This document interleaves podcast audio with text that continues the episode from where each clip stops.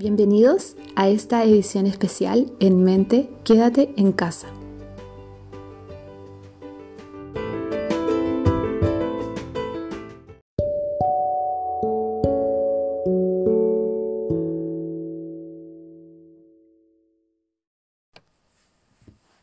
Hola a ti que estás escuchando este podcast.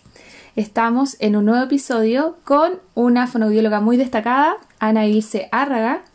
Hola Ana Ilse, ¿cómo estás? Hola Daniela, ¿cómo estás? Encantada de estar contigo, de poder oírte, de poder estar en contacto contigo nuevamente. Yo igual, no nos vemos hace mucho rato. Contarles que Ana Ilse es fonoaudióloga, es especialista en motricidad orofacial, en disfagia, en voz y en fonoaudiología clínica. Y hoy eh, yo la invito a conversar con nosotros sobre la morfología, la función y la neuroanatomía, ver cómo se involucra todo esto en lo que es el complejo cráneo cérvico mandibular, más la suma que podemos hacer con los ejercicios, ya sean son las funciones del sistema, y ver cómo al generar un concepto global podemos crear terapias diseñadas de manera individualizadas con los pacientes. Así es que bienvenida Ana, eh, contarles que estamos Ana está en África y nosotros acá en Chile, entonces tenemos una diferencia horaria súper grande. Acá es la madrugada y Ana está en... ¿Son como las 9 de la mañana ya? Son casi las 10 de la mañana. Sí. No, son las 9 en punto, mentira. 9 y 10 minutos. Ya, y acá son las 4 de la mañana. Entonces Ana quiso acceder a esta invitación, yo estoy súper contenta de tenerla, la conocí eh, hace algunos años atrás por un posgrado que estamos haciendo juntas. Así es que bienvenida Ana y quisiera partir por algo básico, por conocer cuál es la importancia de la neuroanatomía para los fonoaudiólogos y, conocer de la neuroanatomía. Ah, bueno, igualmente, Dani, muy, muy agradecida por esta oportunidad para poder compartir un poquito sobre esta inquietud que para, no solamente para los fonoaudiólogos, Daniela, sino para la gente que inclusive estudia medicina. El área de la morfología, el área de, la anatomía es un área que es aprendámonos esto y salgamos rápidamente de esta, de esta materia. Y de fisiología es más o menos lo mismo. Y de inervación ni hablar. Mm. Es así como que eh, recitemos todo, aprendámonos estos músculos y ya. Entonces, en fonoaudiología, cuando tú te enfrentas a la, a la, a la vida diaria de la fonoaudiología, tienes dos formas de, de, actuación. Una que es basada en la fisiología, en la morfología, en la inervación, y otra que sería pues simplemente repetir esquemas de tratamiento estandarizados o protocolizados que muchas veces tú dices, caramba, pero ¿por qué mi paciente no va adelante? ¿Qué es lo que está pasando? ¿Por qué? Si estoy haciendo todo perfecto. La sesión 1 estoy trabajando esto, estoy mm. trabajando esto, estoy trabajando esto, como dice el protocolo, como dice lo, que, a lo que estoy siguiendo, y no da cierto. Y entonces ahí es donde uno comienza a hacerse la reflexión. Yo tengo algunos años de graduada, y desde que comencé estudios en Brasil, entendí que nada puede ser estandarizado en medicina o en salud o en fonoaudiología. Primero porque, bueno, cada quien es un ser individual. Segundo porque eh, yo le decía a los alumnos, y le digo mucho a los alumnos, ¿cómo sacas tú la lengua? Unos lo sacan afinada, otros lo sacan engrosada, otros lo sacan con la punta hacia abajo, otros sacan la lengua un, tanto lateralizada, otros sacan la lengua y elevan un poco la punta. Pero entonces, eh, por ejemplo, un protocolo de evaluación dice, el paciente saca o no saca la lengua. Y tú chequeas, sí. Ajá, pero ¿y el cómo? Mm. Es lo más importante, porque entonces en ese cómo es que tú vas a montar ese esquema de tratamiento y les, y les hago la reflexión a los alumnos y, le hago, y me empecé a hacer también la reflexión luego que empecé este, este trabajo con los brasileros, que siempre es basado en la fisiología, y era, si la lengua la saco, o sea, doy un check, o sea que no voy a trabajar los puntos de la lengua, y resulta que es que tengo un predominio de el elevador del, del labio, de, por ejemplo, del longitudinal superior si se me va la lengua hacia arriba o si saco la lengua necesariamente hacia abajo, como generalmente la gente lo hace, porque hay un predominio del longitudinal inferior. O si la saca gorda es porque hay un predominio de los verticales. Mm. Entonces, ¿será que es el mismo tratamiento para el que tiene un predominio muscular que otro predominio muscular? No. Entonces, y fíjate que, por ejemplo, allí cuando yo digo, el paciente saca la lengua, hago el check que se lo hace, independientemente de cómo lo hago. Y el motivo de consulta, por ejemplo, es um, que no produce los fonemas apicales y que no produce los fonemas anteriores. Y resulta que eso está íntimamente relacionado con la forma como saca la lengua. La saca hacia abajo. Al sacarla hacia abajo ya yo sé que sí la saca, pero lo que más tiene es una contracción, una retracción del longitudinal inferior. Y inmediatamente yo tengo que pensar si está afinada o está eh, engrosada. Si está afinada y hacia abajo, caramba, tengo exceso de transversos. Nunca voy a poder hacer los fonemas hacia arriba. L, N, E, D, auxilio. Entonces, fíjate que uno pasa por, por alto esas cosas que son, son realmente muy sutiles y termina haciendo un error. ¿Por qué? Porque el protocolo dice, ajá, si dice, si está perfecta la lengua, ¿para qué voy a trabajar la lengua? Voy a trabajar masticación, voy a trabajar otras, otras áreas. Y resulta que es que la lengua también implica todas las funciones estomatognáticas de dilución de la saliva, dilución de los alimentos, masticación, movimientos masticatorios. Entonces, caramba, eh, es eso, de eso es de lo que se trata. Entender la morfología, entender la función, entender la inervación, me hace eh, conceptualizar cómo es que va a ser individualizado ese tratamiento para ese paciente. Así es que yo lo concibo, así es que yo inicio y no solamente es cada músculo y cada función de cada músculo, sino es cada músculo y la correlación o la codependencia que tiene con otros músculos y con otros nervios craneanos, si lo dividimos en nervios craneanos. Entonces, imaginémonos, a ver, un un, glosofaringio, un noveno par, ¿verdad? Que tenemos en el tensor del velo, en el elevador del velo del paladar. Y él tiene que hacer un, un anuncio de que va a pasar el bolo.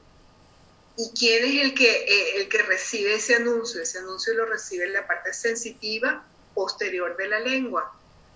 ¿Y eso de dónde viene? Viene de la parte sensitiva anterior de la lengua, que es del quinto par craneal.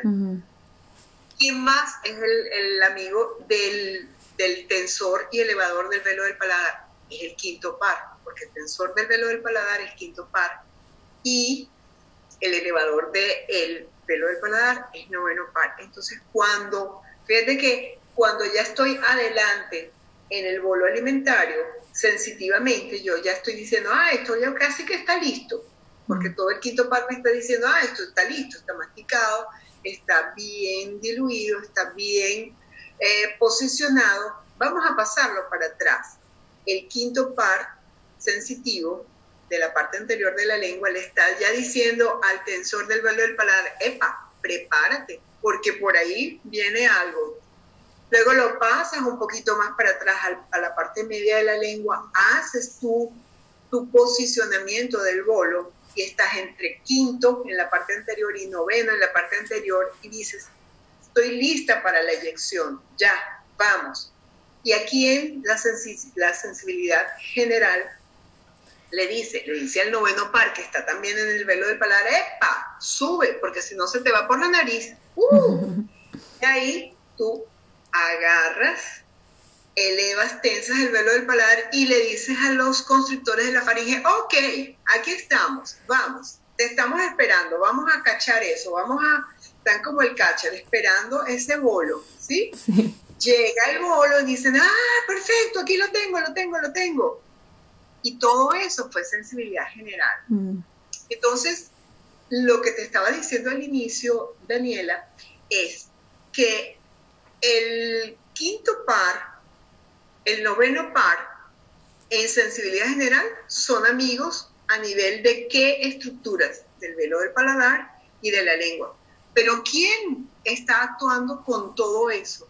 Está actuando nada más y nada menos que el doceavo par, que es el que tiene el, control de los músculos de la lengua. Entonces, no es solamente músculo por músculo, es la unión neuromuscular y ese desencadenamiento de eventos que nos permiten ah, conceptualizar una función estomatognática y decir, uy, esto no, y tose, esto, esto no estaba bien. O este, cerrar completo las cuerdas vocales y decir, ah, caramba, ya, puede pasar y ya voy a hacer la, la, la transición sin riesgo. Y ahí, por ejemplo, estamos trabajando con el décimo par. Entonces, esa cadena de eventos la tenemos que ver primero aisladamente. Segundo, por modalidades. Tercero, por nervios craneados. Cuarto, y no es que estoy hablando de que primero se da uno y después se da el otro, sino en cuarto lugar tenemos que ver cómo es que esos nervios se juntan, se unen, se, se, sí, se, se, ayudan para hacer una función específica, porque realmente nosotros trabajamos con las funciones estomatognáticas, mm. así como con los elementos. Y entonces, quiero retomar un poco lo que, con lo que comenzamos. Eso es lo mismo que nosotros conceptualizamos cuando estudiábamos y era eh, primer nervio craneano, mm. olfatorio, segundo nervio, el óptico, tercer nervio, el no sé qué. ¿Cuáles son los músculos? No tiene nada que ver. De memoria. Nosotros tenemos que dar, sí, claro, tenemos que darle la vuelta a todo eso y mirarlo por detrás, o por un lado, o por el otro lado pero no puede ser en ese sentido. No vale la pena que, me sepa todos los nombres si no entiendo cuál es la función y la codependencia de las funciones según lo que yo quiera hacer. Ana, y hablando sobre los pares craneales, em, yo me acuerdo que cuando estaba en la universidad nos hacían hacer estas cajas que eran para evaluar pares craneales. Y, y, bajo el mismo enfoque de saber cuál era el par craneal y después evaluarlo. Pero ¿Cuál sería entonces la modalidad en que deberíamos evaluar cada nervio para entender finalmente esta interrelación y no como el par, el par craneal aislado, sino que entender que está funcionando en musculatura y en función? Sí, sí, bueno, eh, yo siento que, es una curva de aprendizaje inicialmente, mm. ¿sí? Entonces yo lo que le recomiendo a los, a los alumnos y a mis, yo he hecho muchos cursos sobre motricidad y este es un área que las personas que han pasado por estos cursos pues se hacen altamente competentes y eso a mí me da mucha satisfacción porque cuando tú entiendes esa neurofisiología aplicada a tu área, no hay, no hay paciente que se te quede en el camino, porque entonces tú siempre vas y dices, ah, aquí pasó algo, ¿qué fue lo que pasó? Ajá, es esto, es lo otro. Eh, aprendes a identificar las, las fallas que tú estás teniendo, ¿sí? O qué es lo que no estás viendo por lo cual el paciente no está mejorando. Siempre hay una, siempre hay una razón por la cual no se mejora, o porque es que el paciente no puede, porque un neurofuncionamiento no puede, o porque es que tú estás haciendo el enfoque equivocado, que generalmente es lo que a uno le pasa, por eso es que uno tiene que revisarse constantemente, ser bien eh, auto, autolatigarse, como digo yo, para decir, ajá, ¿será que es que yo lo estoy haciendo bien? Porque a lo mejor es que el paciente está haciendo lo que yo le estoy diciendo y que, pues no. Y la otra es que, bueno, de repente el paciente pues no tiene las competencias cognitivas y, prácticas para poder hacer el, el, ejercicio que, o la función que nosotros le estamos este, promoviendo. Y bueno, y dentro de la acomodación de la función, él hace, o perpetúa la patología, por decirlo de alguna manera. Entonces, no sé cómo era la caja que ustedes usaban, pero este, yo lo que les propongo a las personas es que entiendan nervio por nervio y lo correlacionen. Por ejemplo, sabemos que tenemos nervios que son únicos motores y tenemos nervios que son sensitivos. Eso es un hecho. Y tenemos que saber quiénes son y qué son. Luego tenemos, dentro de las modalidades sensitivas, no es que es sensitiva solamente, ajá, sensitivo es que, sensitivo es que yo logre este, captar a través de una aferencia, ¿verdad? De, un, de una entrada, un estímulo que va a ser pasado a la parte superior, ¿verdad? Y que ese estímulo va a pasar por varias estaciones. Mm. Y esas estaciones yo tengo que conocerlas. ¿Por qué? Porque de nada sirve que yo tenga dañado la parte relativa a la, a la noxia, a la, a la capacidad de entender la sensibilidad. ¿Sí? Sí, y le pongo todos los estímulos. A ver, le pongo presión, vamos a suponer que vamos, vamos a trabajar sensibilidad general, le pongo presión al paciente periféricamente y el paciente, ok, recibe eso, pero cuando ya lo va a pasar arriba y va a entender dónde está la presión, dice, ah, no entiende eso, ¿qué pasó aquí? Y ahí queda. Lo mismo pasaría con la parte motora. Ajá, yo tengo las ganas de mover el ojo, tengo muchas ganas de cerrar el ojo, pero la motoneurona superior no hace nada por mover el ojo y no manda el estímulo de la motoneurona inferior. Entonces no voy a mover el ojo. Ahora, otra cosa es que la lesión sea la motoneurona inferior. Yo tengo las ganas, idealizo el movimiento, solo que periféricamente el músculo no responde. Mm. Entonces, cuando yo entiendo eso, que hay modalidades sensitivas y que hay modalidades motoras, ya eso es un, eso es un exitazo. Luego, tengo que entender que dentro de las sensitivas tengo sensibilidad general, sensibilidad visceral, sensibilidad especial. Entonces, Allí no es que se comienza a complicar la cosa, sino que es mucho más fácil. Porque, por ejemplo, yo entiendo que hay muchos nervios craneanos que tienen sensibilidad general. Y no es que uno va por la vía A, por el carril A, el, hablando en sensibilidad general, otro va por el carril B, otro va por el carril C, otro va por el carril D. No, la vía trigeminal es una sola. Mm. O sea, que yo entiendo que, los, por ejemplo, en sensibilidad general, que el quinto par tiene sensibilidad general, que el octavo par tiene sensibilidad general, que el noveno par tiene sensibilidad general, que el décimo par tiene sensibilidad general. Yo tengo cuatro nervios que son capaces de responder a la sensibilidad general. Es decir, que son cuatro carros diferentes que pueden ir por ese mismo carril y pueden llegar a donde yo necesito que lleguen. Y pueden llegar a nivel espinal, a nivel continuo y a nivel mesencefálico, porque esa, esa es la ruta de la vía trigeminal. Eso quiere decir que la caja que era el quinto, el séptimo par se evalúa así, así, así, así, podemos hacerlo, pero en la rehabilitación yo puedo decir, yo puedo rehabilitar a mi paciente en la sensibilidad general, que yo ya sé que está dañada, yo, entendí que está dañada, no sé dónde, pero sé que está dañada. Yo entendí que esa sensibilidad general la puedo trabajar con el décimo par, es decir, entrando a través del décimo par, entrando a través del noveno par, y estoy haciendo lo mismo que si trabajara con el séptimo par. ¿Por qué? Porque estoy trabajando la misma, el mismo carril, que es el carril A. Solo que son cuatro carros que van diferentes para ese mismo carril. ¿Sí?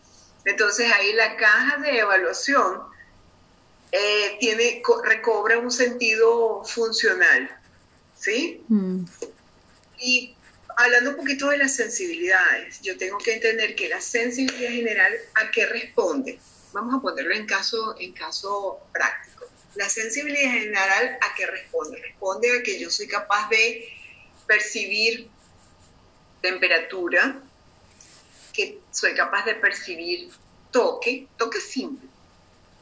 Soy capaz de percibir ah, discriminación del toque, o sea, toco en una parte más fuerte, en la otra más suave, en el derecho más fuerte, en el lado izquierdo más medianamente o más suave.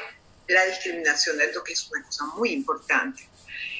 Entonces, respondo a temperatura, a toque simple, discriminación del toque. Respondo a dolor.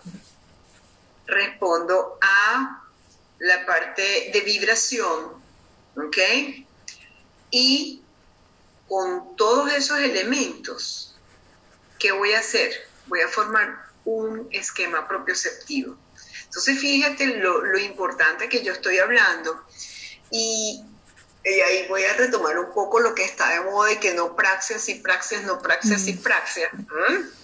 Y es un, bueno, es una, es una diatriba, unos que sí, otros que no, y, lo que se levanta es, un, es una humareda.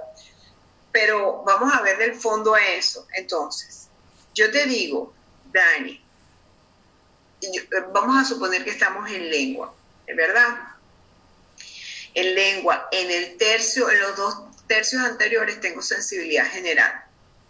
Entonces, yo te digo, sube la lengua. Y tú me dices, ajá. La lengua dice, mm, ¿y cómo es que yo tengo que hacer para subir la lengua? O sea, yo no he aprendido eso, ¿cómo lo hago? Entonces, antes de hacer esa praxia, yo tengo que indicarle todas las estaciones de la vía a, esa, a ese tercio anterior de la lengua. Le tengo que decir, epa, tú puedes sentir temperatura. Oh, siento temperatura en los dos tercios anteriores. Ese es nivel espinal. Puedo sentir toque. Oh, me han tocado la lengua. Mm.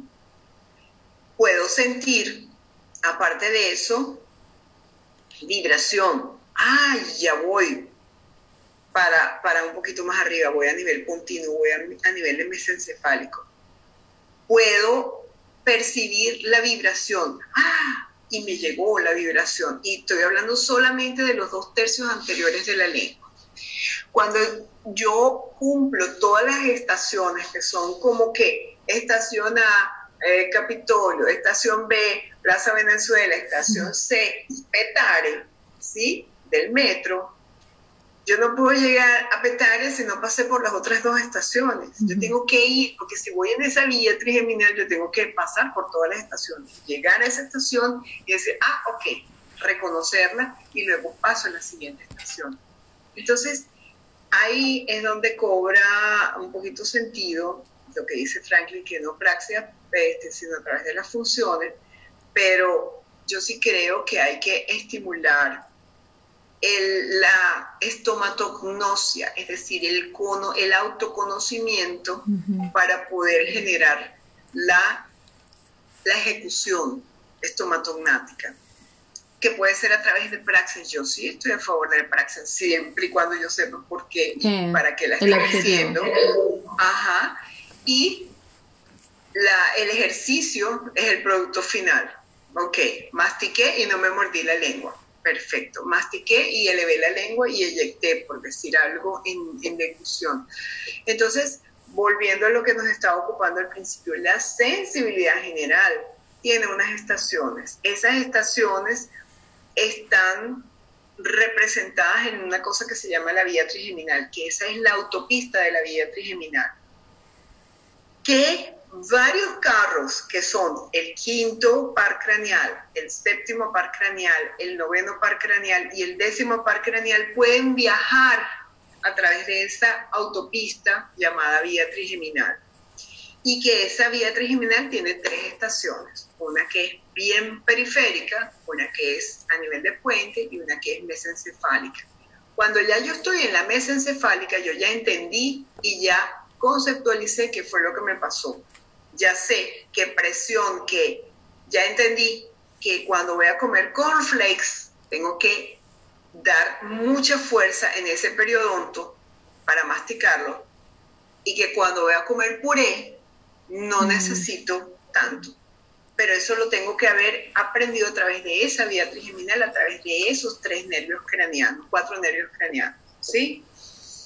Eh, entonces no sé si queda claro eso en cuanto a la sensibilidad general. Sí, o sea, La, la, la, concepción de manejar el esquema propioceptivo yo creo que es lo importante, porque como tú dices, muchas veces eh, se hacen recetas terapéuticas donde se siguen ideas y se cree que todos los pacientes van a funcionar de la misma manera y es ahí donde tenemos quizás pacientes con estadías muy largas donde no vemos avance y por otro lado em, olvidamos, vamos a la ejecución de un ejercicio, no sé, los que trabajamos en MO, el isotónico, el isométrico, el isocinético, pero no entendemos el ejercicio neurofuncional que tenemos que realizar para tener un resultado.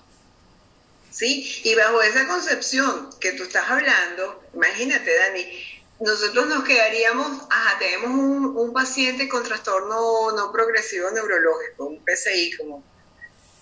Entonces, sencillamente no tenemos nada que hacer, porque mm. ese nunca va a subir la lengua. ¿Cómo la va a subir? Siempre va a babiar, ¿no? Entonces, y, entonces, ¿dónde quedó nuestra función fonobiológica? ¿No? No, es ir adecuando, ir construyendo de a poquito pequeños tramos de esa autopista. Por supuesto, no va a ser una autopista hiper pavimentada, va a estar llena de huecos, va a estar llena de desvíos, va a estar llena de, obstáculos, pero el producto final es que él va a llegar hasta Petare, a la final, ¿sí? Eh, a, a, trancas y a mochas, sí, pero va a poder llegar, porque entonces si no, no tendría este sentido nuestro, nuestro quehacer fonoaudiológico, ¿sí? Que es diferente cuando tenemos un bebé un recién nacido prematuro. Ah, que eso, es una caja de Pandora, eso es una belleza, nosotros vamos montando, vamos armando eso pedacito por pedacito, vamos armando esa vía trigeminal, que es una delicia, ¿sí? y hasta que la, terminamos, la pavimentamos y nos queda lisita y linda y preciosa y llegamos hasta el final. Eso ahí no queda, Dani. Entonces yo construyo la vía trigeminal, que es la autopista, donde cuatro carros pueden ir, el quinto par, el séptimo par, el noveno par, el décimo par, pueden transitar por esa vía trigeminal y pueden llegar hasta diferentes estaciones, ¿sí? dependiendo de mi indemnidad neurológica. ¿Ok? Pero ahí no queda el cuento. Ese séptimo par, ese noveno par, ese décimo par y ese quinto par están representados en dónde. ¿Con quiénes son esos, esos, quiénes van en esos carros? ¿Ok? Cuando yo entiendo quiénes van quiénes están, quiénes son los, los pasajeros del quinto par, quiénes son los pasajeros del noveno par, quienes son los pasajeros del mm, el séptimo par, ah, bueno, perfecto. Yo no solamente evalúo dentro de esa caja que tú me mencionaste, evalúo la vía trigeminal, evalúo esos nervios craneanos, sino evalúo la representación que nosotros vemos en esa. Y ahí, por ejemplo, en la parte sensitiva del quinto par, ¿quién es el pasajero? El pasajero es la porción anterior, los dos tercios anteriores de la lengua. ¿Quién es el pasajero que va en ese quinto par que va por esa autopista eh, trigeminal? Es la parte anterior del cuero cabelludo, ¿verdad? Es la parte orbitaria, ¿ok? Es la parte de los senos paranasales. Eh, es la cavidad nasal, todo lo que es la mucosa nasal, todo lo que es la mucosa oral y periodontal, hasta los dientes, también es esa, son esos pasajeros. Mm. Cuando la gente habla de esta estimulación transcraniana, que no sé qué, que ahorita está muy de moda y tal, para la, para la rehabilitación, adivinen quién es el pasajero más importante del quinto par craneal en la vía trigeminal nada más y nada menos que todo lo que son las meninges y, las fosas craneanas. Entonces, la cosa no es tan descabellada. ¿sí? Yo no he estudiado acerca de eso, lo confieso, pero cuando yo me retrotraigo a la, a la anatomía, a la neuroanatomía, y digo, ah, bueno, pero eso sí como que tiene sentido, ahí hay, hay algo de sentido en todo esto que se está dando. Ok, entonces tengo la autopista, que es la vía trigeminal, tengo cuatro carros que pueden ir, quinto, séptimo, noveno y décimo par. Y además, el quinto va con un contingente de, de, de personas o de elementos en esa autopista, que son la, eh, la parte general del rostro, también todo lo que es la sensibilidad del rostro, la porción anterior de los dos tercios anteriores de la lengua, todo lo que es el, área facial y de eh, la fase orbitaria, los senos paranasales, la mucosa oral, el periodonto, este, los dientes, uh, ¿qué más? Eh, y la parte de, las meninges. Ese va en ese carro y va en la misma autopista. Entonces, ¿a quién tengo que evaluar? Tengo que evaluar si el paciente es capaz de qué? De, de recibir temperatura, de, recibir toque, de recibir dolor, de recibir discriminación del toque, de recibir, em, ser capaz de entender la, la, vibración. Y fíjense que esta estimulación transcraniana tiene un poquito de, de, vibración. Entonces, por eso digo que no está tan loca la cosa. Estoy a punto, yo dije, bueno, voy a hacer algún un break para sumergirme en esa área. Y adicionalmente, con todo eso, con todos esos elementos, yo formo un esquema propioceptivo, que es el que me permite actuar diferenciadamente ante cualquier estímulo que se presente. Entonces, retomamos. Tengo que evaluar eso. Entonces, en la caja de evaluación de los nervios craneanos, estoy evaluando la sensibilidad general, pero estoy evaluando cuatro pares diferentes y en el quinto estoy evaluando solamente eso. ¿En qué? En la parte espinal, en la parte pontina en la parte mesencefálica. Ya mesencéfalo, ya yo hice todo mi esquema. Entonces yo tengo que ver dónde está fallando el paciente para poderlo llevar a la siguiente estación, a la siguiente fase, para que pueda llegar y formar el esquema propioceptivo. Asimismo, por ejemplo, en el séptimo par craneal, yo tengo que hacer lo mismo. La sensibilidad general está aquí, en el pabellón auricular, ¿verdad? Está, ¿dónde más está? Está en el, por, el oído externo, por la parte posterior, está en la membrana timpánica externa.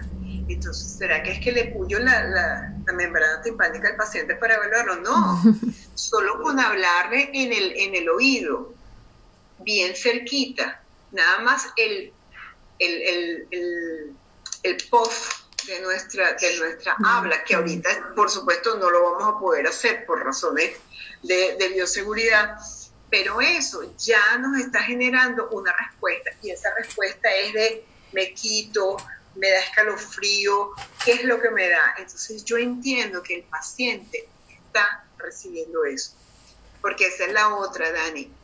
Y tú dices, ajá, esto está todo muy bonito, con aquellos que dicen, ay, me duele, me arde, me pica, me, me, no, está frío, está caliente, está no sé qué. Y los que están en terapia intensiva, ¿qué? Entonces los dejamos, como los otros. No, esos son los más ricos de, de trabajar, porque uno ve las caras que hacen, las pequeñas retiradas, los movimientos, los cambios en la frecuencia respiratoria, los cambios en el ritmo sinusal. Y uno dice, llegó el estímulo. Mm. Y eso es lo que yo estoy construyendo. ¿Ok? Entonces no es que es solamente para los que hablan y están perfectos, no, especialmente esta, esta evaluación de los nervios craneanos es de alta utilidad para los pacientes que están en, en UTI y que están hospitalizados. Eso en sensibilidad general. En sensibilidad visceral, por ejemplo, nosotros tenemos solamente dos carros que pueden, que pueden trabajar. ¿Y quiénes son esos dos carros? el noveno par y es el décimo par. Y el noveno par en la sensibilidad visceral es nada más y nada menos que los cuerpos carotidios y los senos carotidios. ¿Y dónde están, por ejemplo, en el cuello? Esos cuerpos carotidios y esos senos carotidios están íntimamente relacionados con quién? nada más y nada menos que con la deglución. La presión que yo hago en el momento de la deglución mm. Hace ese, ese, esa varopresión sobre ellos y instiga la apnea. ¿Sí?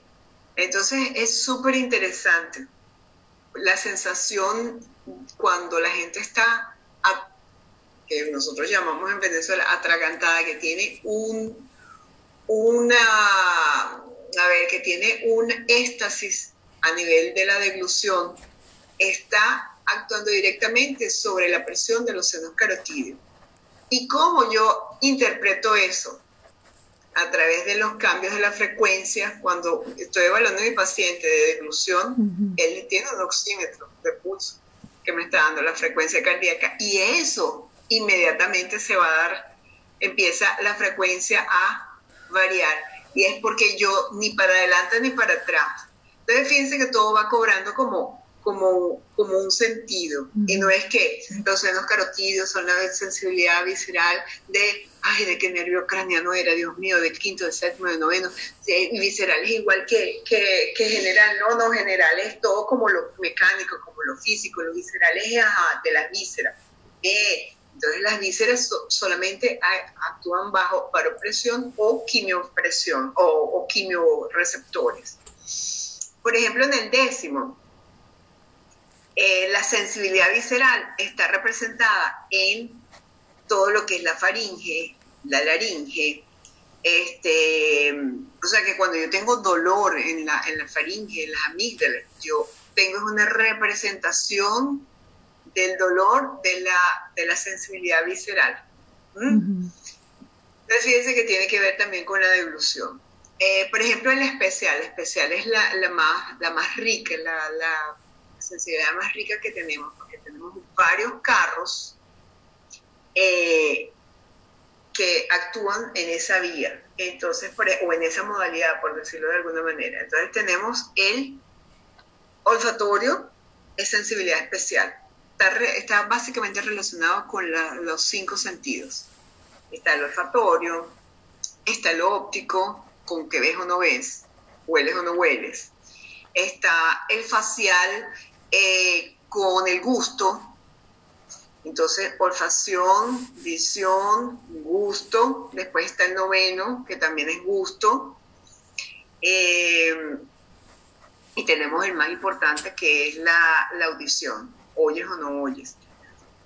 Aparte de que me da la propiocepción, o sea, el nivel de espacio y tiempo en el octavo par. ¿ok? No solamente me da la sensación auditiva, sino también me da espacio y mm. tiempo semicirculares. Entonces, en esa, en esa modalidad especial, tengo que evaluar a quién.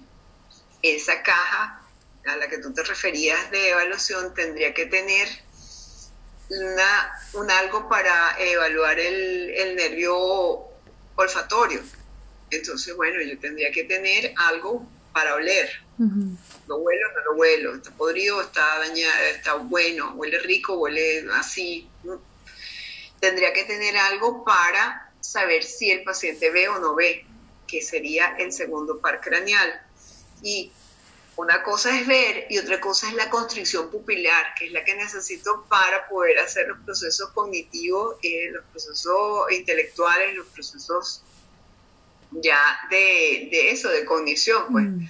eh, que es lectura, escritura, eh, manualidad y la construcción pupilar es fundamental, no solamente es ver, sino ver y detallar, porque cuando, ¿cómo, cómo aprendo yo? Yo aprendo viendo los movimientos que hace cada quien, los movimientos finos de boca. Yo ahorita estoy en este proceso de ver cómo mi nieta este, va aprendiendo cada vez y uno le hace las morisquetas y ella trata de, te mira fijamente y esa fijación de la mirada es con constricción pupilar y ella va viendo, ajá, abre la boca, cierra la boca, saca la lengua, ¿sabes? Entonces eso lo hace el que par, lo hace el sexto y el tercer par craneal junto con el, el, con el sexto par craneal. Entonces, tercero, cuarto, y sexto par craneal son amigos, porque esos son los que me van a dar los movimientos oculares, la constricción pupilar y me van a permitir identificar qué es lo que el otro está haciendo. O sea, que habla se aprende a través de la audición y un poco de la, visión. Sigamos con la parte especial. Entonces, eh, tendría que tener uno, algo, un kit para olfacción. Eh, dos, algo para ver si el paciente ve o no ve. Gusto. Eh, tendría que evaluar el séptimo par en la parte sensitiva especial y eso sería como a través de los sabores, de los cuatro sabores básicos y esos cuatro sabores básicos los tengo que tener en donde el séptimo par está representado en los dos tercios anteriores de la lengua y en el tercio posterior en los cuatro sabores el noveno par, exactamente.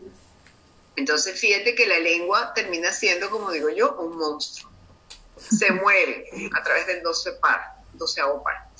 Eh, tiene sensibilidad general en los dos tercios anteriores. Tiene sensibilidad especial en los dos tercios anteriores. Tiene sensibilidad general y especial en el tercio posterior. Tiene 12 para el movimiento, 7 para la sensibilidad especial, 5 para la, la sensibilidad general y 9 para la sensibilidad especial y también quinto para la sensibilidad eh, eh, general. Entonces, y a su vez, es, esa información sensitiva la pasa a través del plexo faríngeo para, por ejemplo, succión, deglución, masticación, o sea, todos los procesos ya más complejos, más, elaborados. Ah, ¿Qué más? ahí hablamos solamente de la sensibilidad eh, de las modalidades sensitivas, pero tenemos unas motoras, tenemos unas motoras que son las parasimpáticas de excreción, que están representadas por todas las vísceras, o sea, todo lo que excreta, ¿sí? Entonces, por ejemplo, tenemos las lacrimales y las mandibulares, las submandibulares, las sublinguales, las parótidas, todos botan algo. Esa excreción parasimpática es una excreción, es una modalidad motora parasimpática o visceral, visceral parasimpática se llama. Entonces, ¿qué tendría yo que tener en, este, en, esta, en, este, en esta forma de evaluar? Yo tendría que este, ver si el paciente constriñe o no constriñe la pupila. Si constriñe la pupila, ah, entonces quiere decir que tiene una actividad motora visceral. ¿Eh? Ah, tengo que ver si las glándulas lacrimales funcionan o no funcionan. Tengo que ver si eh, las glándulas submandibulares y sublinguales funcionan o no funcionan. Entonces tengo que tener un kit para, bien sea por, eh, por yo, yo lo tengo clasificado, no está en la literatura, pero me parece que es una buena forma. Hay una, una acción espontánea, que tú la ves, es la expresión. Luego, tienes una expresión que es la inducida, ¿sí?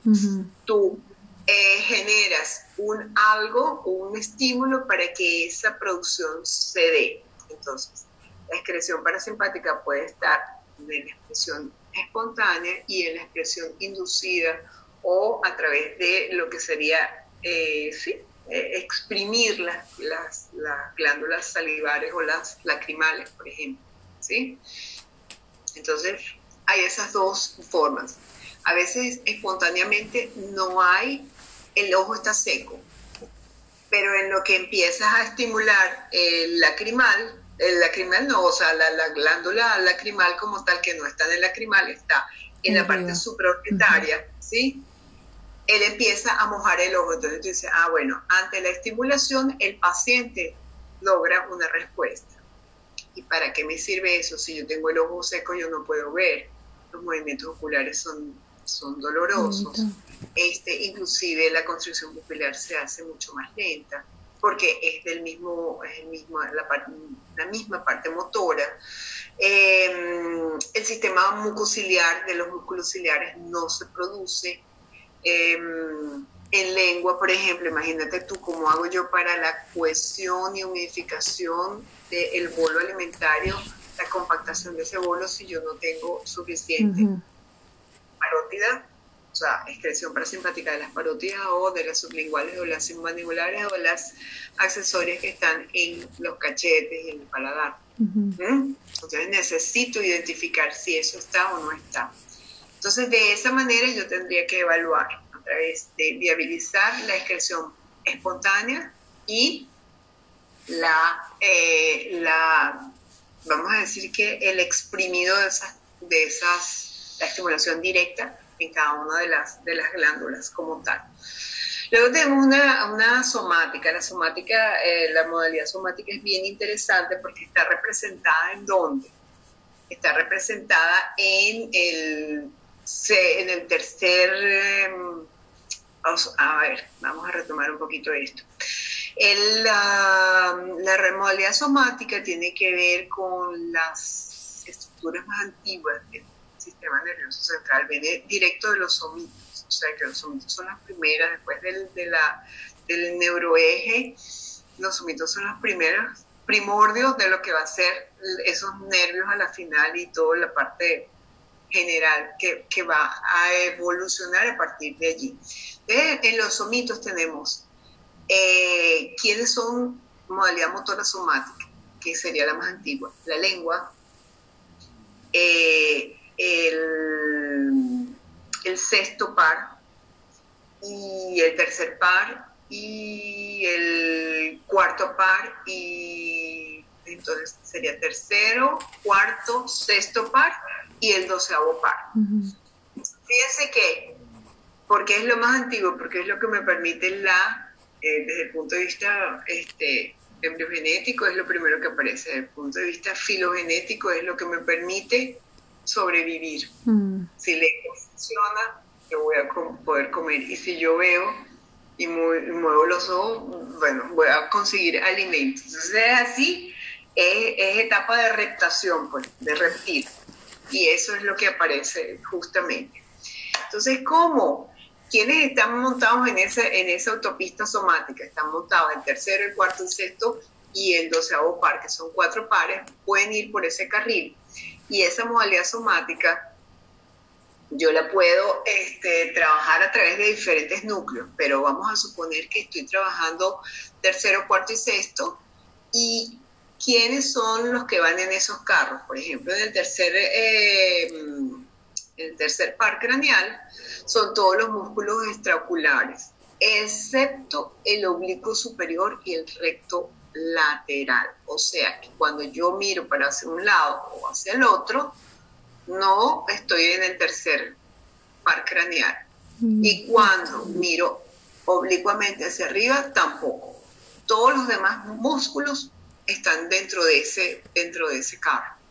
Y así vamos evaluando. Entonces, esa, esa mm, no sé si, si quedó claro esa, esa caja que tú dices que, está.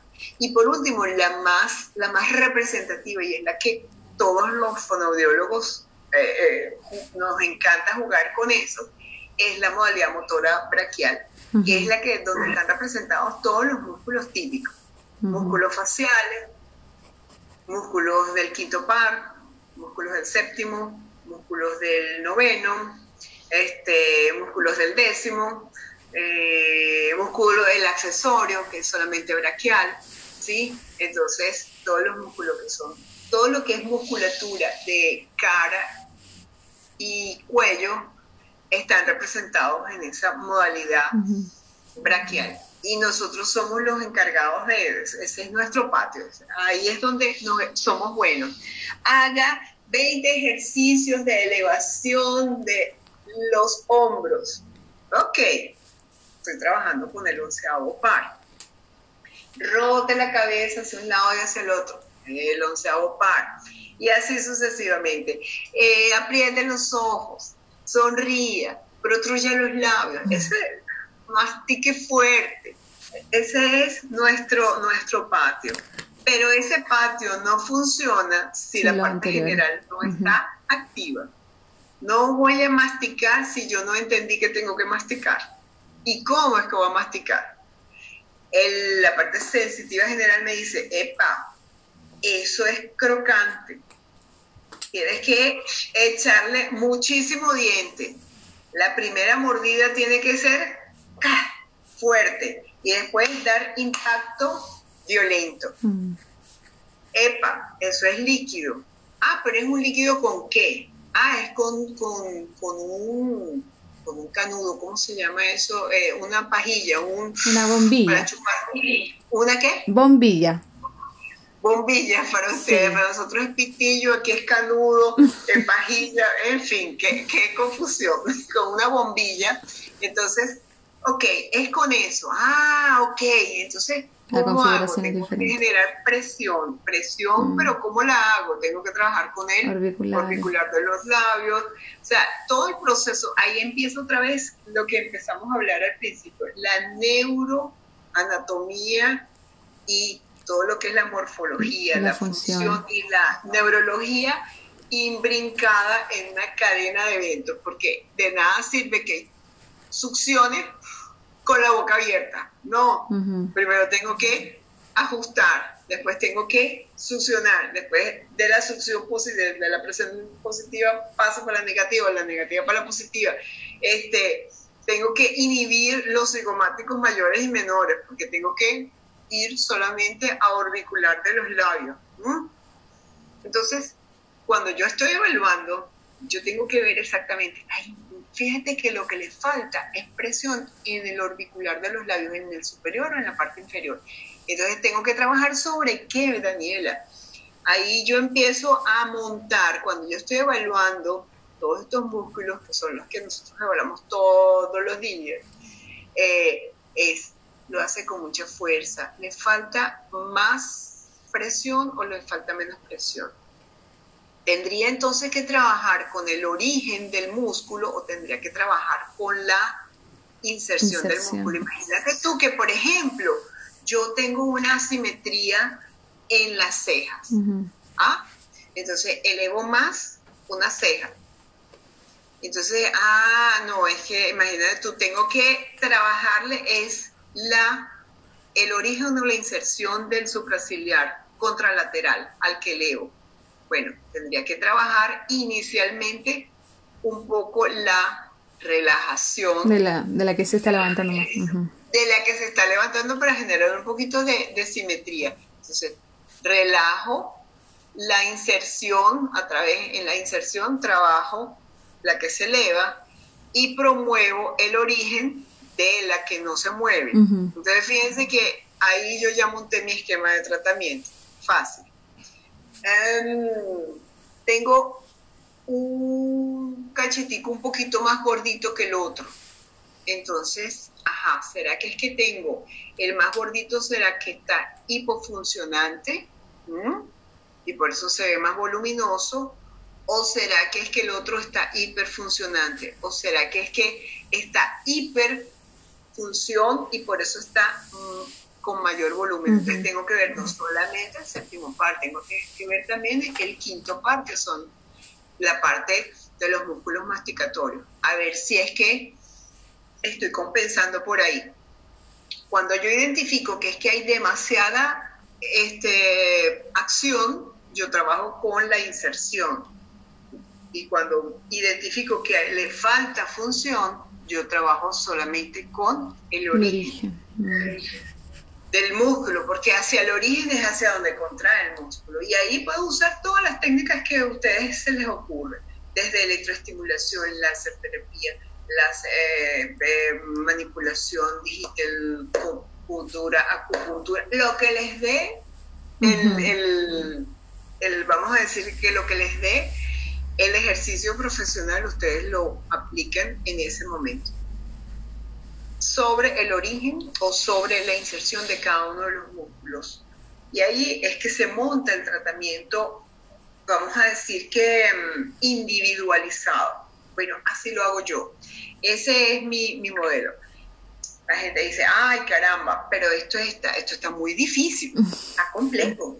Es como, ay Dios mío. Pero luego que ya lo aprendes, que ya esa caja de, de evaluación ya la tienes completa, ya eso se hace cuando estás en lengua, tú estás viendo 12, quinto, séptimo, noveno, punto, ya, se acabó. Cuando estás en paladar, estás viendo quinto y noveno. Y estás viendo el décimo en la sensibilidad general. Cuando estás en los constructores de la faringe, estás viendo noveno par motor, estás viendo este décimo par sensitivo, eh, visceral, y ya. Cuando estás hablando, estás viendo eh, décimo par en el área motora, ¿sí? Cuando estás viendo que el paciente está, ajá, estás viendo el décimo par, y si de repente yo hablo así, entonces estás viendo que, que tengo una hiperfunción del cricotiroideo. Y si de repente yo empiezo a hablar así, entonces tú dices, ah, pero esta mujer tiene, o, es transexual, o tiene una patología de masa, o entonces es que tiene una hiperfunción del músculo video, ¿sí? Entonces tú rapidito haces el diagnóstico, luego que aprendes la función de cada uno de los músculos y dónde, en qué carro lo vas a meter, ya sabes cómo es que vas a hacer la rehabilitación, porque dice, ah, este carro puede ir por esta autopista, este carro puede ir por esta autopista, y así sucesivamente.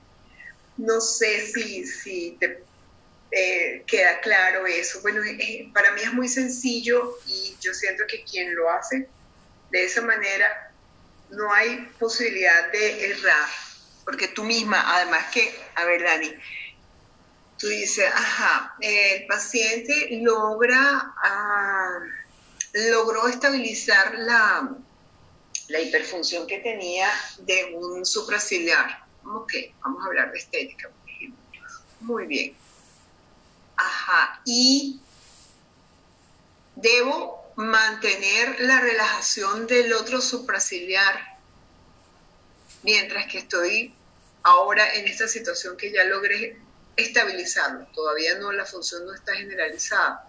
Oye, no, yo pienso que ahora tengo que cambiar el, tratamiento. Ahora no voy a trabajar más relajación de la inserción del, del que está hipertrofiado, sino solo voy a trabajar la estimulación del origen del que le falta función.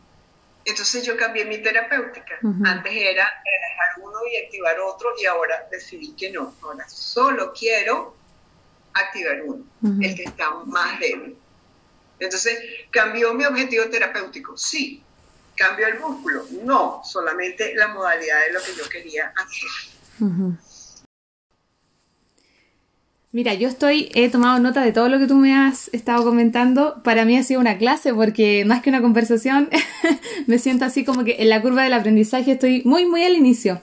Pero pienso que, como tú decías al inicio del, del podcast, el hecho de conocer la neuroanatomía nos hace pensar que teniendo en cuenta eso, el, el realizar nuestras prácticas van a ser mucho más simples y vamos a tener mayores beneficios con los pacientes. Y eso nos lleva también a de repente desempolvar lo, lo que eran los libros y lo que vimos en el pregrado, porque nos olvidamos de eso. Y como tú decías, fue como pasar esto porque había que aprenderlo para pasar al siguiente ramo o ramos disciplinares. Y finalmente, cuando estáis trabajando en terapia, necesitas conocer de eso y, recordarlo, pero no, no desde la memoria, sino que desde la fisiología, como tú decías. Y así vamos a poder crear finalmente terapias más redondas, pero estoy totalmente clara de que esto requiere un estudio mucho, mucho más profundo. O sea, ahora hicimos un podcast súper largo y yo creo que para de verdad entenderlo tenemos que retomarlo más de una vez, volver a escucharlo, hacer nota. Yo llené una agendita de mucha información en este momento. Sí, Dani, es bien interesante porque la verdad es que yo, yo, yo me acuerdo, yo me acuerdo de mi, de mi, yo tengo un pre, eh, prerequisito que eh, fue medicina. Entonces uno decía, Dios mío, bueno, esto hay que, hay que aprender la verdad. ¿Cuándo es que vamos a ver los pacientes? ¿Cuándo es que vamos a ir por los partos? ¿Cuándo es que vamos a ver las, las, enfermedades? ¿Cuándo es que vamos a ver, ah, estoy cansada de ver tantas cosas? Y después en fonoaudiología fue lo mismo. Entonces, ay, uno solo piensa, ¿cuándo es que vamos a ver los pacientes? ¿Cuándo es que vamos a, a, a, a verle el queso a la tostada? Eso es igual que el ejecutante tiene yo no sé cuántos años estudiando teoría y solfeo y estudio historia de la música y teoría y solfeo y solfeo y solfea y dale con la teoría y solfeo auxilio cuando es que voy a, tener, a hacer una pieza, cuando es que voy a ejecutar este piano, o este cello o el, instrumento que sea. Nunca, uno lo ve lejísimo, pero más, pero más nunca. Y resulta que es que esa es la base para poder tú crear. Mm. Y realmente, ahí entramos en el, en el tema de que nuestra profesión es altamente creativa, sumamente creativa. Pareciera muy, muy, a ver, como muy, como muy básica, ¿no? Ajá. Hay una lista de ejercicios que hay que cumplir, mm. hay una lista de requisitos que hay que cumplir y tú lo haces y ya. O sea, así, este, esta es la dosis. Resulta que no es así. Nosotros somos altamente creativos porque entonces yo tengo que idear en cada uno de mis pacientes una terapéutica que de paso sea, sea pro a la personalidad de ese paciente. Imagínense un niño hiperactivo, mm. este, cero, cero, atención, auxilio, socorro. O sea, como agarro a este ser, lo amarro, no lo puedo amarrar. Yo tengo que buscar una manera para que él haga exactamente lo que yo necesito en el momento, las veces que yo necesito para fortalecer ese músculo. Entonces, ahí empieza la creación. Entonces, realmente los fonoaudiólogos somos magos y somos magos porque generamos de un no, de un no praxia, una praxia que va a generar una función y una función que es tan importante que es la función estomatognática, que es que te va a dar respiración, que es, bueno, la vida. Dirían los, los de la India, el prana. Te va a dar succión, que sin eso, auxilio, como hago para la masticación y para la deglución. Y encima de todo te da el poder de comunicar, comunicar lo que tú tienes en tu cabeza, comunicar todo ese pensamiento, todo, toda esa elaboración cognitiva que tú tienes, la puedes viabilizar a través de la articulación y de la voz. O sea, nosotros realmente trabajamos con, eh, con las cosas más más divinas que pueda tener el ser humano, con la vida como tal. Está sonando la alarma porque acá son las 6 de la mañana. Entonces está sonando la alarma. Así que si lo escuchan en el podcast es la alarma de, la madrugada. Son las 5 de la mañana, son las 5 y está sonando. Eh, en, general yo siento que, por ejemplo, estaba pensando el, el trabajo, porque yo trabajo con prematuros. Y claro, o sea, ah. todo esto, que es como lo que yo tengo más, eh, más experiencia, efectivamente es así, o sea, me decían, me recuerdo que alguien me preguntaba, ¿cuántos ejercicios haces dentro de la boca con los bebés? Y yo le decía, no, o sea, no, no hay ejercicios porque es individualizado, hay un bebé que sus señales me van a decir que tengo que trabajar menos y hay otros que sus señales me dicen que trabaje más, incluso hay otros que sus señales son simplemente hacer contención global y no ir a la boca aún porque no me lo está permitiendo, porque se desorganiza. Entonces desde ahí uno va visualizando que está trabajando en, base a la neuroanatomía y como tú decías que estamos creando esto, este camino en, su línea de desarrollo. Sí, y es, es tan lindo, sobre todo con los prematuros, cuando uno, bueno, nada, los consigue y que los extremos, 26, 27 semanas, que prácticamente los miras y prácticamente nada, solo puedes estar allí estimulando que a veces llegas y solamente estimulas sensitivo eh, especial, solo audición, solo con que él te oiga, ¿verdad? Eh, tú ya estás entrando, porque imagínate de no oír tu voz a que tú te oiga la voz y tú invadas su cavidad oral. eso es como quien invade tu intimidad, ¿sí? Entonces, ese, y, ¿y qué haces tú? Tú haces un trabajo de estimulación sensorial, es decir, estás trabajando la sensibilidad especial de ese paciente solo con tu voz y no le estás diciendo, mira niñito, despiértate, que es la hora del tete, que, que te vamos a cambiar el pañal. Oye, no, acariciarlo con esa voz. Entonces, ¿quién está trabajando esa, esa modalidad, esa emocionalidad? Acuérdate que eh, todo lo pareciera mentira, pero no solamente la propiocepción, la vida trigeminal tiene una, una una connotación talámica importantísima. ¿sí? Y todo lo que tú trabajas con los nervios craneanos tiene una impronta fundamental en lo que es el sistema cognitivo al futuro y en lo que es el sistema eso, hipotalámico. ¿ah? Entonces, cada vez que el niñito oiga tu voz, va a decir. ¡ay, viene Daniela! Me va a pasar algo, me va a doler, me va a sacar, me va, algo va a pasar. O ahí viene Daniela, ella me va a acariciar, ella me está llevando por esta vía. Y lo mismo pasa contigo. Tú oyes la voz, yo oigo la voz de, algunas personas y yo digo, o, recuerdo la, la, figura de alguna persona y yo, ¡qué susto! No quiero ni, ni estar cerca se me, para, se me paran los pelos, o sea, ¿entiendes? Entonces todo lo que entre por los nervios craneanos, que bien sea por el, por el primero, por el segundo, todo tiene una formación propioceptiva y esa, esa formación propioceptiva tiene un sello en nuestro tálamo. Y tiene un sello en nuestro sistema límbico. Y ese sello es fundamental. Tú cada vez que ves a tu novio le abres los brazos y lo quieres acariciar. Ah, pero de repente él te ha maltratado, tú dices, cuando lo ves no lo quieres acariciar, ni le quieres decir, le quieres hablar de esta manera. Le vas a decir, ajá, ¿qué? Hola, tú, ¿qué quieres? ¿Mm? Por ejemplo, ¿quién, quién, a ver, a ver, a ver, vamos a, ajá, por ejemplo, la, la sensación del, del gusto es súper importante. Tú pruebas algo y dices, ay, esto me recuerda a mi abuelita, lo que hacía mi abuelita, ¿qué será lo que tiene esto, que tiene este sabor fantástico? ¿Y qué es lo que tú estás haciendo? Tú estás interpretando a través de la vía sensitiva especial del séptimo y del noveno par un recuerdo, y ese recuerdo está en el sistema límbico. Cuando hueles, dices, huele a tierra mojada. ¡Wow! Me encanta el sitio de tu familia, ¿sí? Cuando llueve, en, la época de la, de, la, lluvia, que te huele, te huele la tierra mojada. Entonces, ¡ah! inmediatamente va tu, tu imagen hasta allá. ¿Qué hiciste? Nada.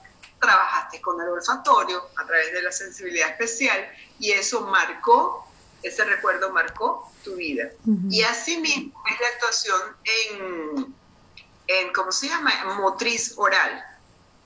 Cada quien tiene una actuación, una, eso, vamos a decir, una expresión práctica o práctica en el momento del habla, en el momento de la masticación, en el momento de la deglución. Entonces hay gente que habla totalmente seria, que no, por ejemplo, hay gente que constantemente cuando está conversando está siempre como si tuviera una sonrisa en la boca. Y bueno, es, es, una, eso fue algo que tú aprendiste. Entonces, nosotros construimos emociones, nosotros construimos recuerdos, nosotros construimos el sistema límbico a través de los nervios craneanos que, de paso, cuando uno evalúa los nervios craneanos, uno dice, ay, qué fastidio, auxilio, socorro, este, este, y tengo que llevar esta caja para donde vaya. Sí, pero ¿qué? Tengo que llevar, lo que tengo que llevar es el conocimiento en mi eh, cabeza. un sabor, un olor, y se acabó. Todo lo demás lo tengo yo conmigo, lo, tengo en mis manos. Un vibrador, que inclusive lo puedo hacer con mis propias manos, y ya, ahí quedó. Lo que te quiero decir es que con eso que yo llevo, yo estoy construyendo, estoy generando un conocimiento y ese conocimiento me va a dar una construcción de un esquema de actuación fonoaudiológica. Ese esquema de actuación fonoaudiológica va a ser tan especial porque cada paciente, como tú dices, cada paciente de esa terapia intensiva, cada uno necesita algo. A lo mejor solo necesita oír tu voz a lo mejor solamente necesita que pongas tu mano sobre el quinto par craneal, sobre su, sobre su cabecita, y es el toque simple lo que estás trabajando. A lo mejor eh, solamente con, la luz poner el, la manta sobre el, sobre el, la incubadora. ¿cómo se llama? sobre la, incubadora y quitar la manta, ya eso estás trabajando el óptico. Parece mentira. Entonces esas cosas son importantísimas. No, y después pensemos en el estrés, el neurodesarrollo, cómo la, cambia la arquitectura cerebral en, las técnicas que realizamos. Exacto, cuanto más agresivo eres, peor es el, lo que construimos para nuestro paciente. Y llegan pacientes, no sé si te ha pasado, llegan pacientes ya que han venido de mucha gente que, que, tienen pánico, el fonoaudiólogo, no, la boca, no, no, no, no, no, no, pero que va, calma, no te va a pasar nada, no, eso duele, no, o sea, no sabemos qué está pasando. Y a lo mejor sí, tiene una alteración de la, de la sensibilidad. ¿Y por qué no? Eso puede ser. Generó una actividad bizarra en esa construcción de la vía trigeminal. ¿Y por qué no? Y nosotros tenemos que aprender a trabajar con todas esas eh, diferencias, con todas esas individualidades. Y yo creo que, que a la final, como te digo, nosotros hacemos magia. Yo, yo estoy apasionada porque cada, cada paciente es un mundo, cada, cada realidad es un mundo, cada patología. Puedes tener muchos pacientes con disfonía, por ejemplo, y cada uno es un mundo. Son prematuros. Y unos van rapidísimo y otros no van. y, y, no van y no van. Y otros este, adquieren lo que tú necesitas más rápidamente o con adaptaciones y otros lo hacen exactamente como tú quieres que o como lo esperado. Es así, es así, pero lo único que es importante y, reconocer es que aparte de, la magia que nosotros montamos sobre los pacientes, que como te digo va directo al sistema límbico y de lo que va a ser su actuación en el futuro como, como, como seres humanos, nosotros no nos hemos dado cuenta que nosotros trabajamos con cabeza y cuello y respiración. Y ahí es donde reside, porque todo lo demás son los nervios que no son los craneanos, sino ya la parte periférica. Nosotros no trabajamos sino con los nervios craneanos, o sea, cabeza y cuello. Este es el habitáculo de todos los que son los procesos de la vida. Entonces, este, trabajamos directamente solo con los nervios craneanos. Los periféricos los trabajan los fisioterapeutas, los terapeutas ocupacionales, es otra cosa.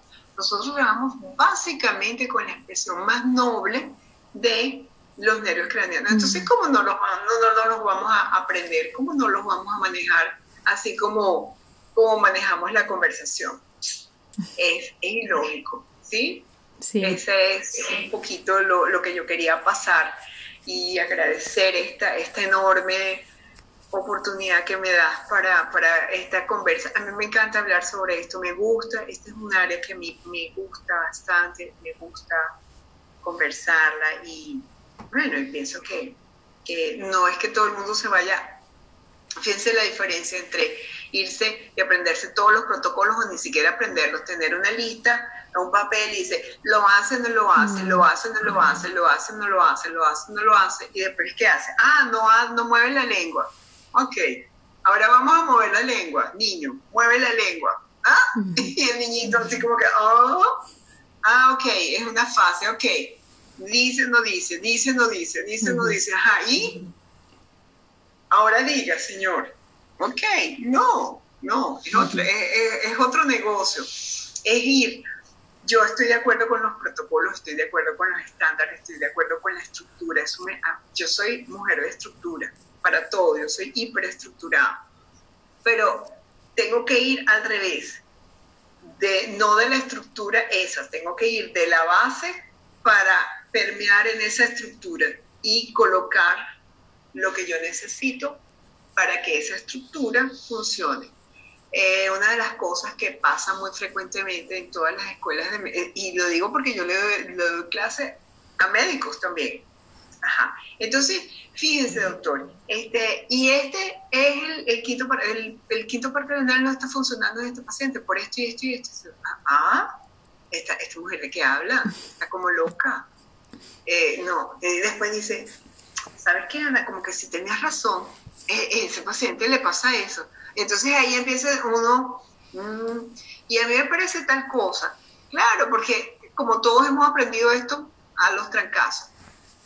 Entonces es raciocinar ese, ese contenido, es tomar desde, desde la base, que es lo más esencial, de cabeza y cuello, y, lanzarlo al resto de las funciones, las cognitivas. Entonces, ese, ese sería el, la propuesta. Y es una propuesta bien interesante, bien, bien funcional, bien que no necesitas grandes cosas, necesitas solamente el conocimiento para poderlo hacer. Y en el caso de los médicos, necesitas el conocimiento y luego la terapéutica. O sea, encasillar, o sea, tener un síndrome, por ejemplo, y dices, ay caramba, y tiene también tal actividad dañada o, o, preservada, y tiene tal actividad dañada o preservada. Entonces, hasta, hasta topográficamente puedes hacer topodiagnóstico. Mm. Si tú este, tienes claridad en todo esto y dices, ah, no, es que la lesión es solamente espinal, o sea que es mucho más afuera, o no, es a nivel mesencefálico. Upa, entonces apretemos los pantalones porque la cosa pica y se extiende. No va a ser tan fácil porque es a nivel mesencefálico que no está llegando todo. O sea que tengo que construir alrededor de esa, de esa función algo que me ayude. Y ahí vienen las compensaciones que nosotros hacemos.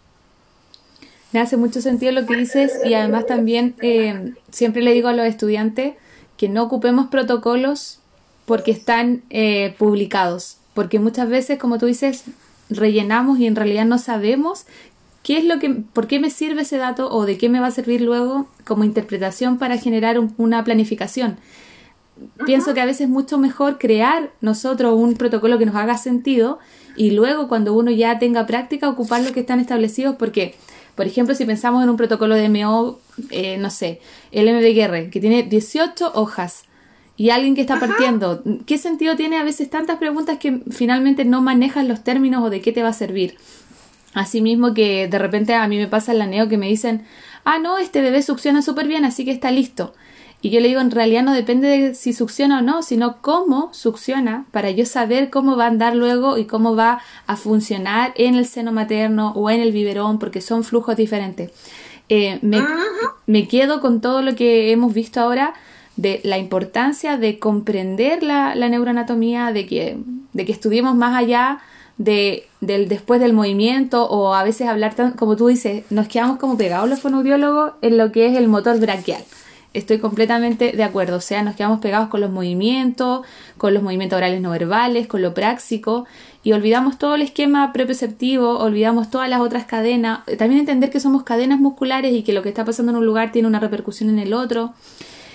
Entonces, siento que hay que estudiar mucho y también estudiarlo desde como tú lo estás presentando. No basta solamente con tomar un libro, porque los libros te lo presentan de esa manera como aislada.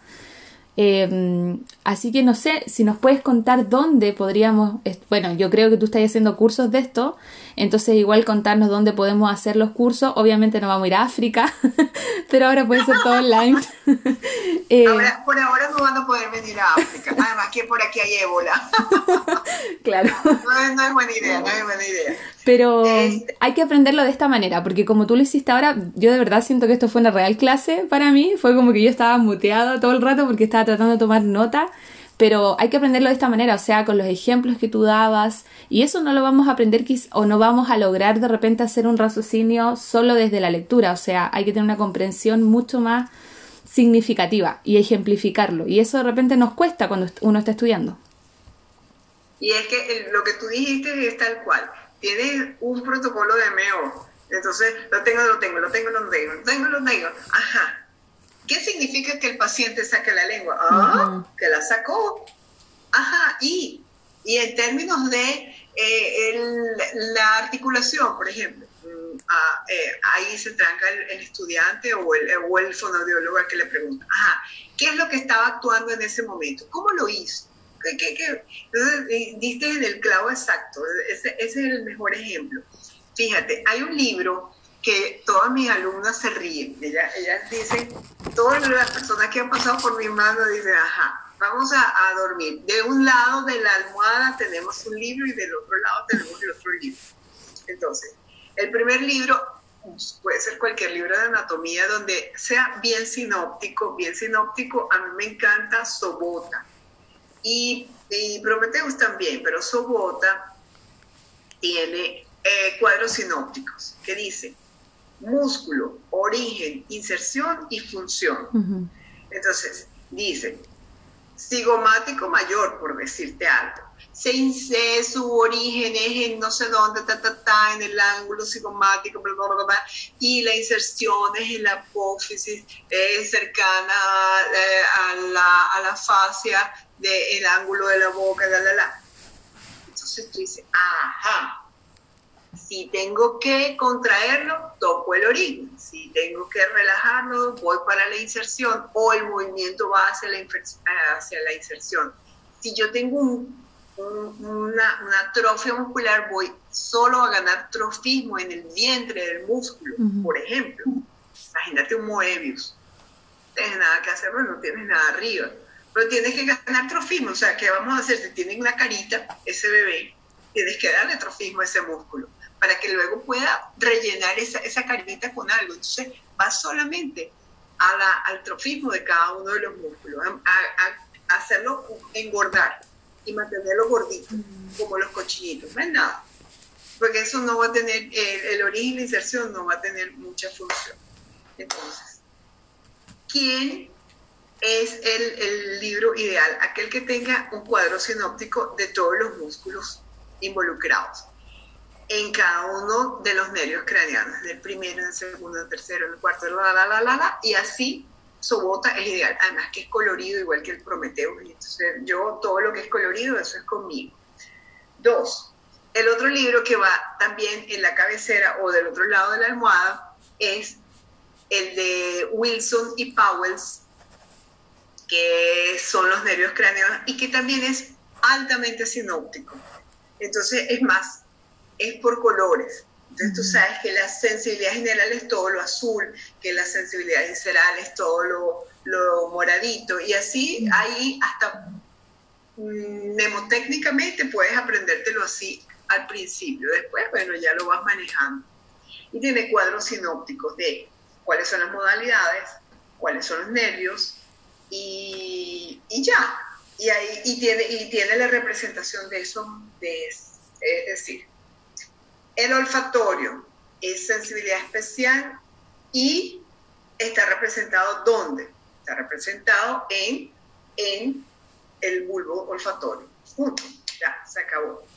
Eh, el quinto par es una sensibilidad mm, general, es una, parte motora braquial y está representado en los músculos masticatorios.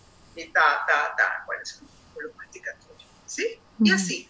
Entonces eso es bien fácil porque tú, dices, ah, claro, cada vez que yo trabajo con el macetero, estoy trabajando con el quinto par, con la modalidad motora. Ajá, pero el bucinador es el séptimo par. Ajá, entonces si trabajo séptimo y quinto, motor, mmm, chévere. Y le pongo orbicular de los labios, que es el séptimo. O le pongo lengua, que es el doceavo. Entonces ahí yo voy, ¿sabes? Montando mis, mis esquemas, que bien sea por nervios craneanos o por modalidades o yo, yo creo mucho en los sinergistas, agonistas y antagonistas. Es la base de mi tratamiento. Y encima de eso monto origen, inserción y lo que es la neurología. Ahí no hay cómo pelar el, tratamiento. Más que eh, sube o baja la lengua. Y Wilson y Powells te da esa, esa, esa posibilidad. El libro se llama, hay varios, ellas, eh, esas mujeres tienen tres libros, hay uno que es de Wilson de Paula en, los nervios craneanos, otro es los nervios craneanos en la sanidad. Cualquiera de los, de los tres libros son buenísimos. Yo recomiendo eso y si tú interiorizas eso, lo trabajas, lo demás es, bueno, conocer las entidades nosológicas. El prematuro tiene múltiples signos y síntomas y que puede ser patognomónico de una entidad nosológica, o sea, de una perturbación específica o que es un conjunto de cosas que, que van apareciendo y tú las vas planteando a medida que va, o sea, las vas, las vas abordando a medida que van apareciendo. A medida que van apareciendo, tú vas rodeando esa, esa fonoterapia.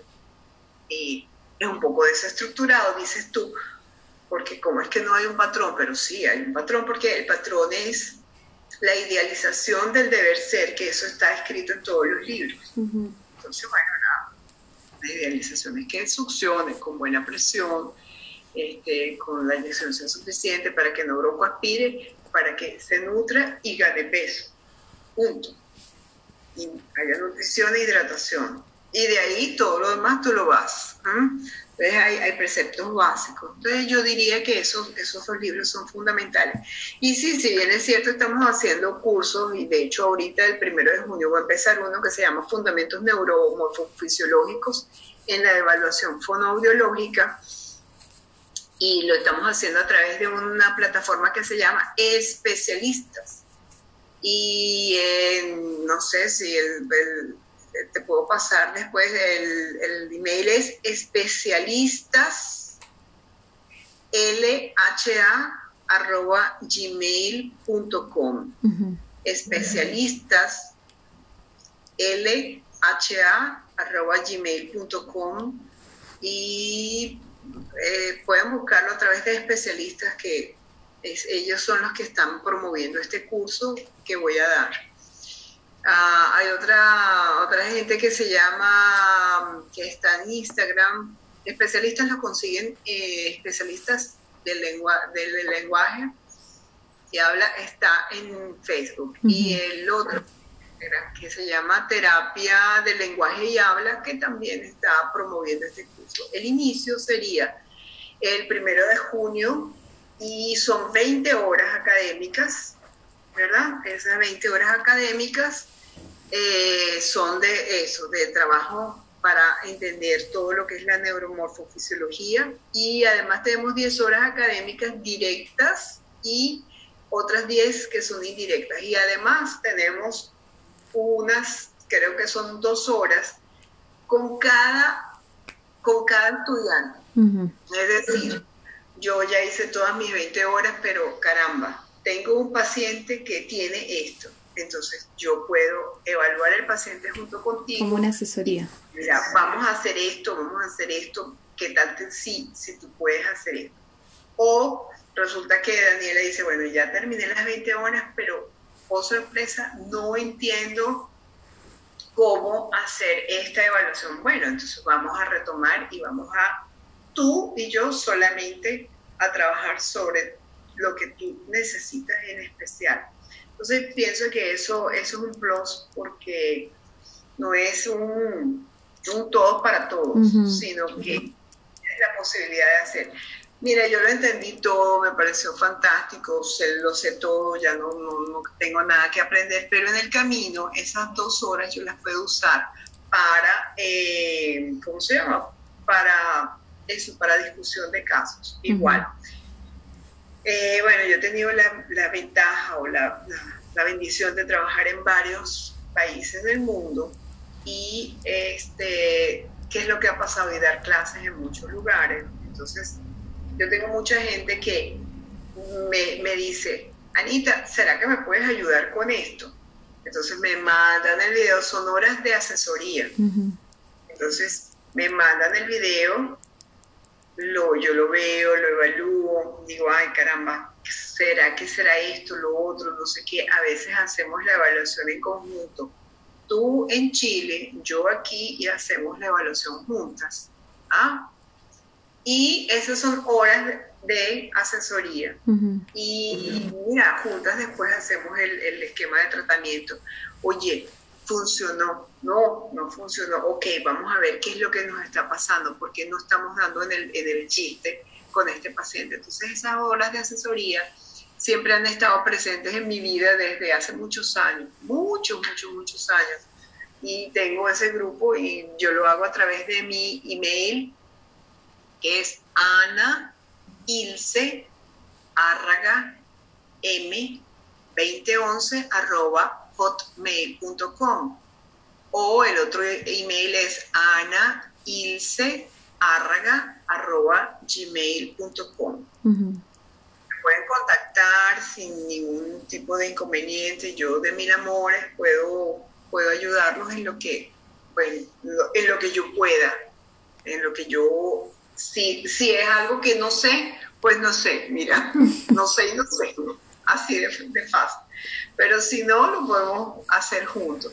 Eh, bueno, la verdad que tengo, tengo un, buen, un buen contingente de, de gente, de amigos, fonoaudiólogos, de otras áreas también que, que, frecuentemente nos comunicamos para hacer esas asesorías online. Siempre han sido online, siempre. Me da risa porque ahora todo es online y yo siempre tuve que trabajar mm. online porque, bueno, cuando me fui a Venezuela, pues nada, era online. Cuando me fui a Colombia, también online. Ahora que estoy en Angola, de, online. En España, también online. Entonces, bueno, mira, Estoy a su completa disposición para cualquier cualquier duda. Muchas gracias. Yo, te quiero dar las gracias, Ana, por este podcast, eh, por tu solidaridad con los conocimientos, porque en verdad esto fue mucho más allá de, de un podcast normal. Esto fue una clase, siento yo. eh, estoy con mi hermana, ella es kinesióloga y estaba ahí escuchando todo lo que tú decías en estos momentos. Así es que de verdad te agradezco mucho por tu tiempo, por ser tan solidaria con lo que sabes, eh, brindarnos todo tu conocimiento. Cuando yo estaba, estuvimos juntas en el doctorado, yo estaba fascinada contigo porque sentía que aprendía mucho y me nutría mucho con todos tus saberes.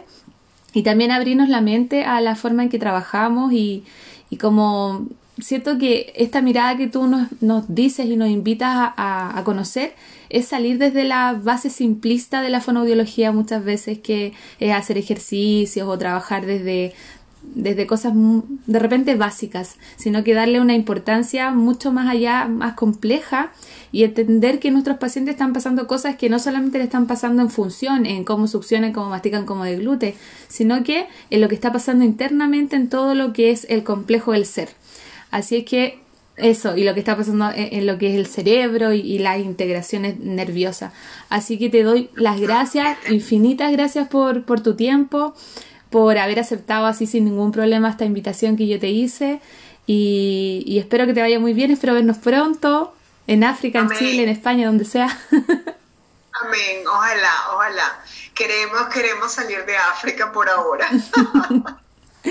Así que muchas gracias. Movilizarnos y abrazar gente. Sí. Un gran abrazo virtual, besos. Yo también te admiro muchísimo, Mami. Me parecía, me encantaba trabajar contigo porque me parecía que eras una, profesional de, bueno, impecable, de primera línea. Me gustaba muchísimo trabajar cuando hacíamos los trabajos juntas.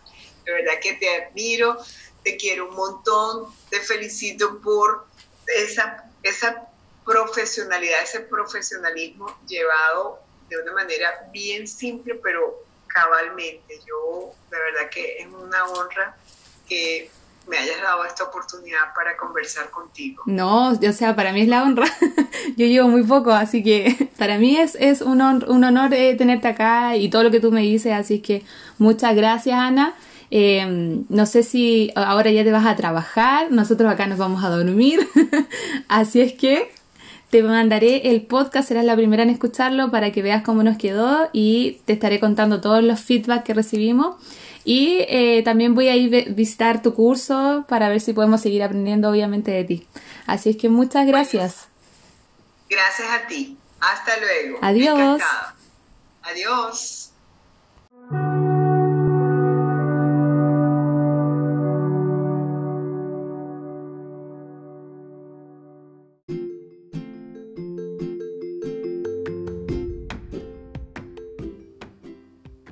Gracias por haber escuchado este podcast. Si te ha gustado, dale like y sígueme en redes sociales. En el Instagram, Daniela Guzmán-fonoaudióloga.